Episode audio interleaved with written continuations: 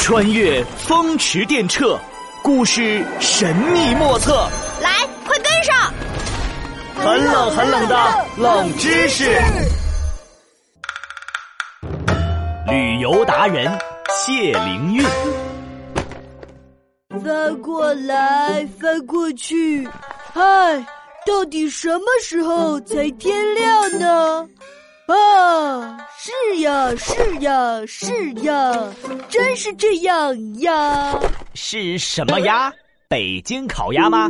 不是鸭，我是想要感叹，诸葛老师，你看，明天要远足这篇课文实在写的太好了。春游的前一天晚上，我就是这个样子的呀。一想到明天就要春游了，我就在床上翻过来翻过去。激动的睡不着，真的希望是一闭眼一睁眼就到第二天了。嗨，正常正常。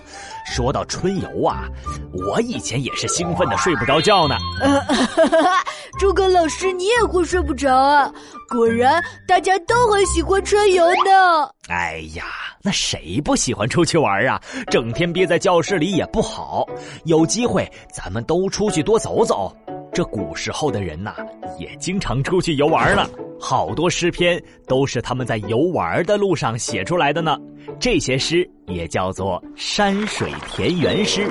哦，古时候的人也会春游啊？嗯，那当然了。不仅如此，一年四季他们都会出游。心情好了，出去旅游转一圈；心情不好了，也去旅游转一圈。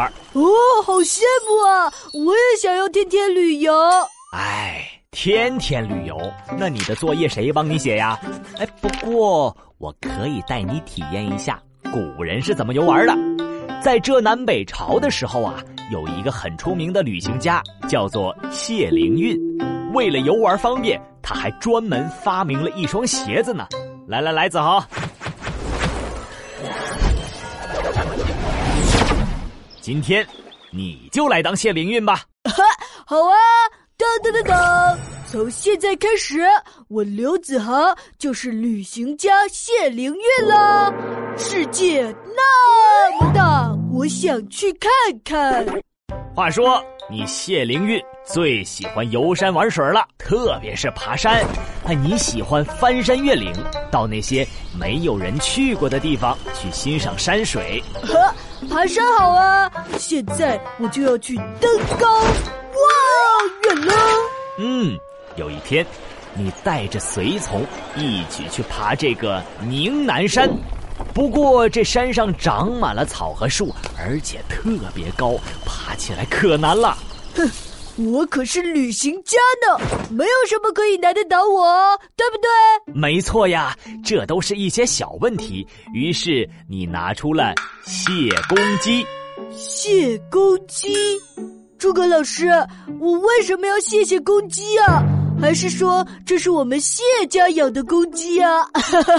我这是去旅游还是去野营的呀？哎呀，就知道你这么说，不是公鸡，谢公指的是你自己谢灵运，鸡指的是木鸡，是一种鞋子。你为了自个儿爬山轻松，把鞋底进行加工，装了两个木头牙齿。所以爬山的时候特别轻松，这种鞋子有一个专门的名字叫谢公鸡。哦，原来是爬山专用的鞋子呀！我还以为是我们谢家的公鸡呢。哈哈，我谢灵运为了爬山想了很多办法哦。哎，可不是嘛！你为了游山玩水啊，那可是什么法子都想得出来呢。走，我们继续爬山。哎呦，这宁南山本来是没有路可以走的，不过你可不管这些，让自己的随从硬生生是开出了一条山路来啊！那我谢灵运也太厉害了吧，谁也不能阻止我爬山！哒哒哒哒。接下来发生了一件奇怪的事，官府的人。把你拦住了啊！呃，啊，这这是怎么回事？我我只是来爬山的呀。你带的随从有几百人，这地方的官府看到山上有这么多人，还以为你们是山贼呢。呃呃，大家别紧张，别紧张啊，都是误会。我看我谢灵运不只是个旅行家，还是一个带团的导游呢。哈哈，谢灵运其实主要是个诗人，而且他还是开创山水诗派的大师。在谢灵运之前，诗人写诗大多数是为了抒发自己的某种感情，其实写景也一半会抒情。